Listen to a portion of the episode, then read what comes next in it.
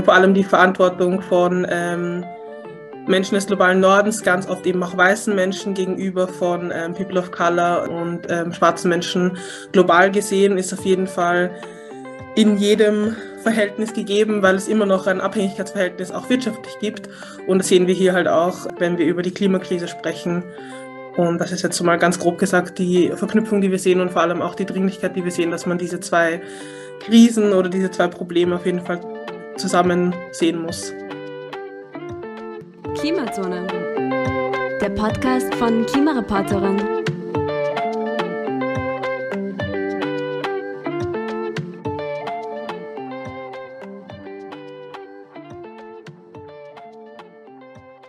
Hallo und herzlich willkommen zu einer neuen Folge von Klimazone, dem Podcast von Klimareporterin.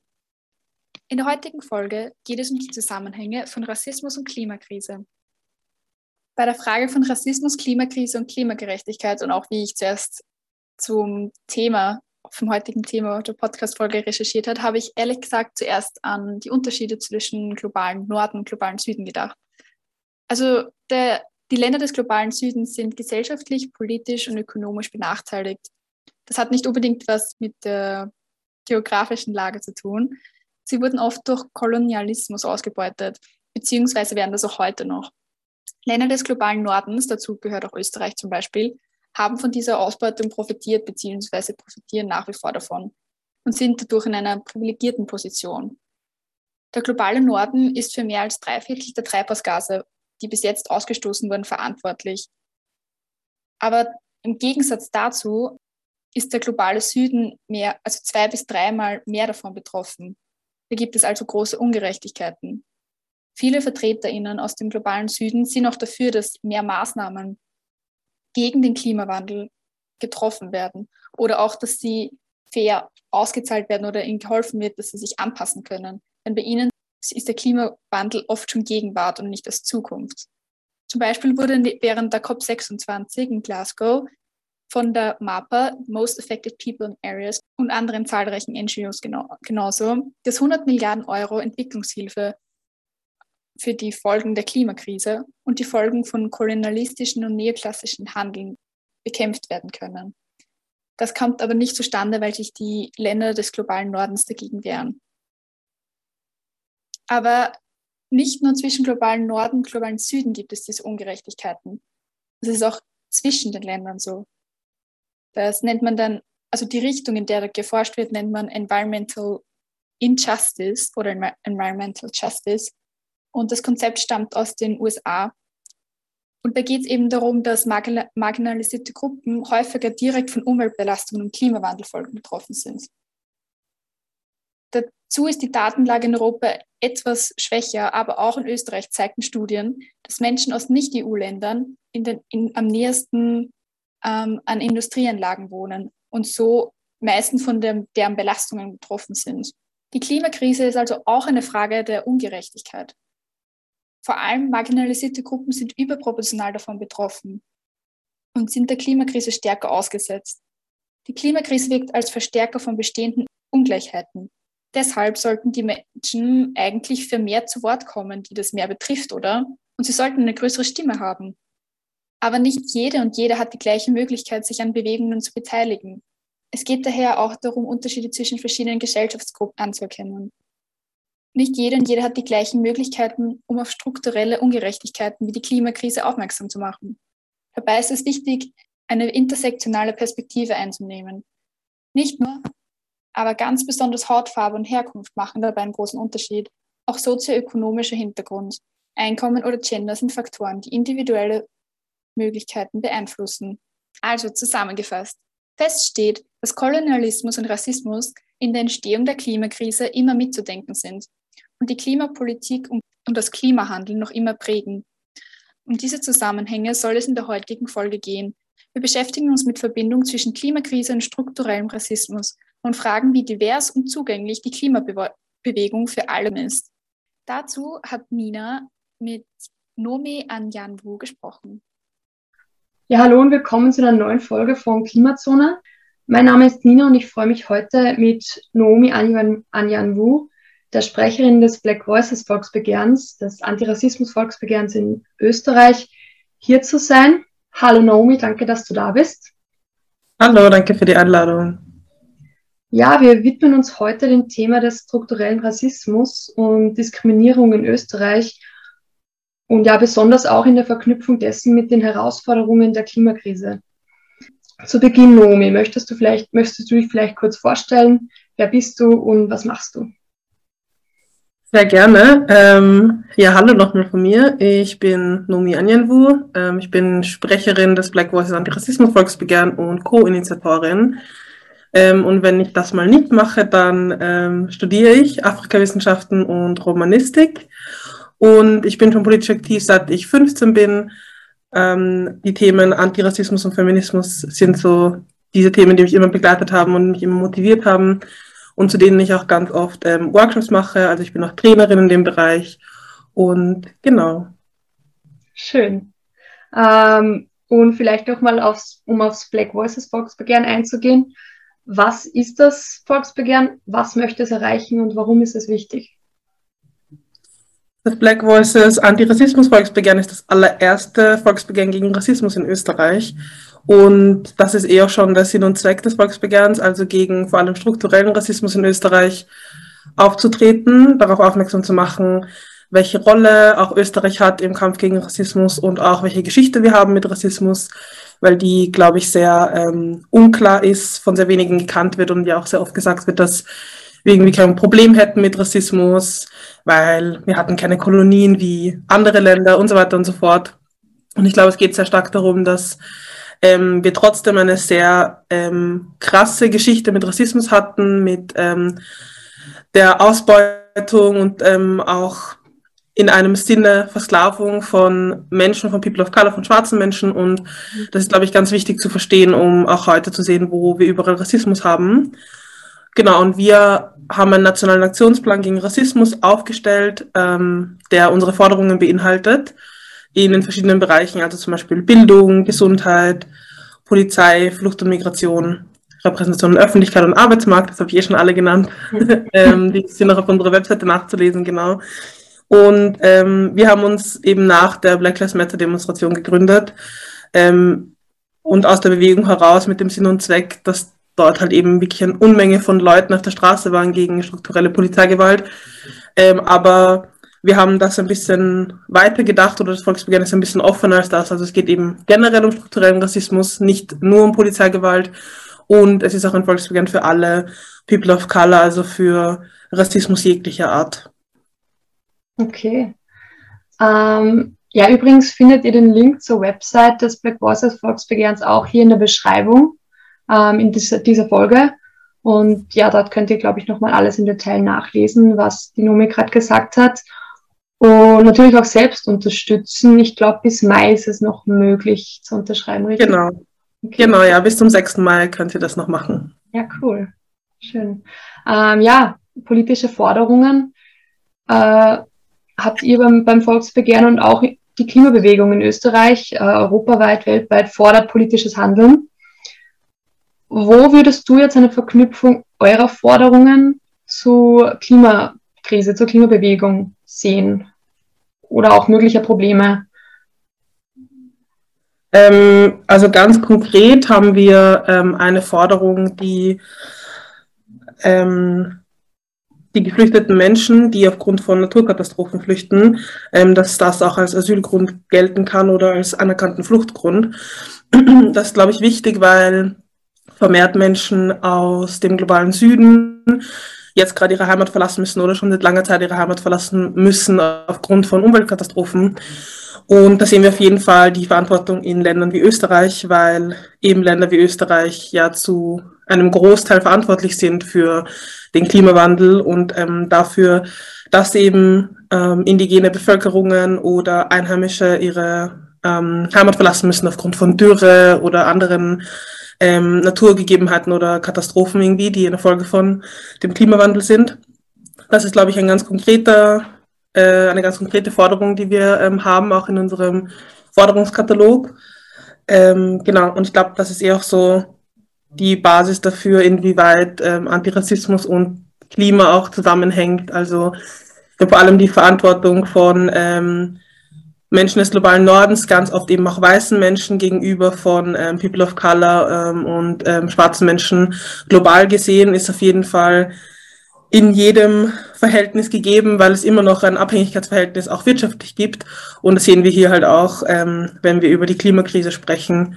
Und das ist jetzt mal ganz grob gesagt die Verknüpfung, die wir sehen und vor allem auch die Dringlichkeit, die wir sehen, dass man diese zwei Krisen oder diese zwei Probleme auf jeden Fall zusammen sehen muss. Mhm, absolut, ja. Und jetzt ist so, jetzt gibt es eben das Black Voices Volksbegehren, dann gibt es die Klimabewegung mit dem Klimavolksbegehren. Warum glaubst du, ist es so, wenn eben diese äh, gesellschaftliche Krise, diese Krise der Ungleichheit, Rassismus mit der ökologischen Krise so eng zusammenhängt, warum ist es so, dass sie auf getrennten Sphären immer noch äh, bekämpft werden? Muss sich da was verändern? Wenn ja, was muss sich verändern und warum? Und ja, besonders jetzt vielleicht auch im Fokus auf Österreich gelegt, wie die Situation ist. Ja, ich war schon sehr oft auch auf ähm, Klimakonferenzen eingeladen oder kenne ja auch einige Leute, die da aktiv sind. Ähm, jetzt nicht nur bei Fridays for Future, sondern ganz generell. Und was da immer wieder auffällt, ist eben, dass das vermehrt weiße Leute sind, dass ich, ähm, sei es in der Repräsentation, sei es jetzt auch allein, welche Leute auf Demos gehen zur Klimakrise oder auch wenn man ganz allgemein Repräsentationsfiguren in Österreich sieht, die halt sich gegen ähm, den Klimawandel einsetzen, sind das eben vermehrt weiße Menschen. Und das liegt äh, ganz sicher nicht daran, dass es ähm, People of Color nicht interessiert, sondern ich glaube, das hat eh einerseits, was ich schon angesprochen habe, sehr viel mit Repräsentation zu tun und welche Zielgruppe diese Bewegung anspricht. Ähm, ich glaube ganz generell, wenn man, ist ein bisschen so eine Spirale. Also wenn man anfängt, ähm, gar nicht äh, die Bedürfnisse von allen Menschen zusammenzudenken, spricht man natürlich dann nur eine Gruppe an. Das sind halt sehr oft dann weiße bürgerliche Kids ähm, aus irgendwie auch äh, Akademikerinnenfamilien, die sich dann halt für die Klimakrise oder gegen die Klimakrise einsetzen. Ähm, das heißt, das sind die Leute, die mitmachen, das sind die Leute, die man sieht, die repräsentiert sind und das sind auch die Leute, die die Themen gestalten. Das heißt, die haben vielleicht gar nicht am Schirm, welche intersektionalen Bedürfnisse es auch gibt und welche anderen Lebensrealitäten auch noch wichtig wären mitzudenken.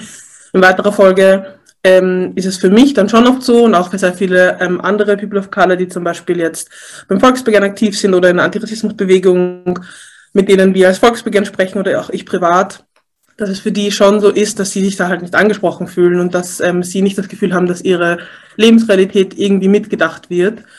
Ähm, und ich, das ist dann eher, wo sich vielleicht der, der Kreis dann schließt. Das heißt, ähm, diese Menschen werden nicht angesprochen, diese Menschen sind da nicht dabei und dann geht es halt wieder dahin, dass das so eine elitäre weiße Bewegung bleibt. Und da halt die Frage ist, wo man diesen Kreis ähm, aufbrechen will und ähm, wo man anfangen will, auch das intersektional zu denken. Mhm. Und um jetzt vielleicht eher darauf einzugehen, warum ist das so? Also welche Strukturen liegen da dahinter? Äh, welche Apparate, AkteurInnen oder auch eventuell Denkmuster ähm, ja, ich glaube ganz viele. Ähm, ich glaube, es ist generell ein Privileg, politisch aktiv zu sein und sich für sowas einzusetzen.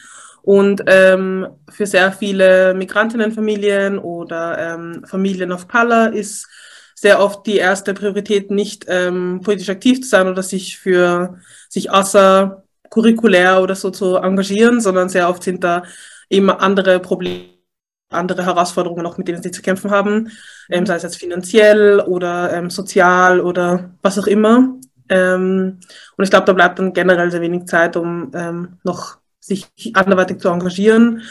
Und ähm, das sind halt eh Strukturen, die wir überall erkennen, oder? Also im Bildungsweg oder auch am Arbeitsmarkt und so weiter und so fort. Und das ist halt hier nicht anders im politischen Engagement, ähm, im Aktivismus und ich glaube, dass man dort halt die Leute irgendwie versuchen muss abzuholen oder eben mitzudenken, welche Vielschichtigkeit es auch gibt, einfach in der österreichischen Bevölkerung.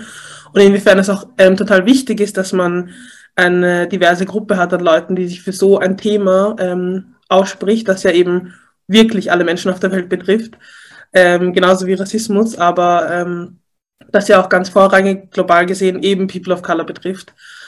Ähm, ich glaube, da ist es eigentlich äh, sehr also essentiell, dass man da auch eine diverse Gruppe hat an Leuten, die dann zum Beispiel so eine Bewegung tragen. Ähm, nicht nur repräsentativ, also natürlich auch, aber vor allem auch in, im strukturell und im Team und intern, ähm, da man darauf achtet, dass äh, sowas nicht mehr die Ausnahme ist, sondern die Normalität. Mhm. Und siehst du da schon irgendwie einen, einen Anfang, dass sich da was ändert oder das Ganze diverser wird? Veränderung? Also was ich weiß, ist, dass einige ähm, Klimaorganisationen ja schon jetzt im letzten halben Jahr circa daran arbeiten, dass sie sich diversifizieren. Ähm, also das weiß ich und das ähm, bekomme ich auch mit. Ich glaube, jetzt real äh, hat sich noch nicht so viel getan. Ähm, ich glaube, man ist auf jeden Fall bewusster oder aufmerksamer darauf geworden, dass da ein Problem herrscht und dass man das äh, lösen muss. Aber ich glaube, äh, ganz konkret ist jetzt noch nicht so viel, ähm, äh, so viele ja, ganz konkreten Veränderungen sieht man jetzt noch nicht. Ähm, also wir als Black Voices hatten auch schon eine Kooperation mit Fridays for Future zum Beispiel ähm, Anfang des Jahres, wo wir ähm, auf diese Zweischneidigkeit hingewiesen haben also inwiefern Antirassismus und Klima halt irgendwie zusammengedacht werden muss.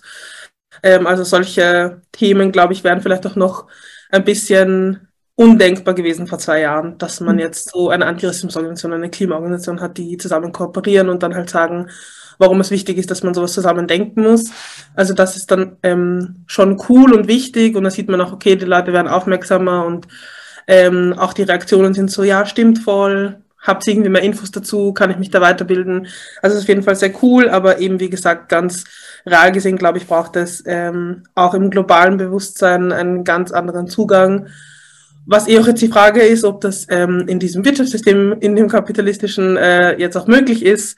Aber ähm, ich glaube, wir müssen es auf jeden Fall versuchen und weiter dafür kämpfen, weil sonst ist sowieso alles umsonst, wenn wir es mhm. abgeben. Absolut, ähm, ja.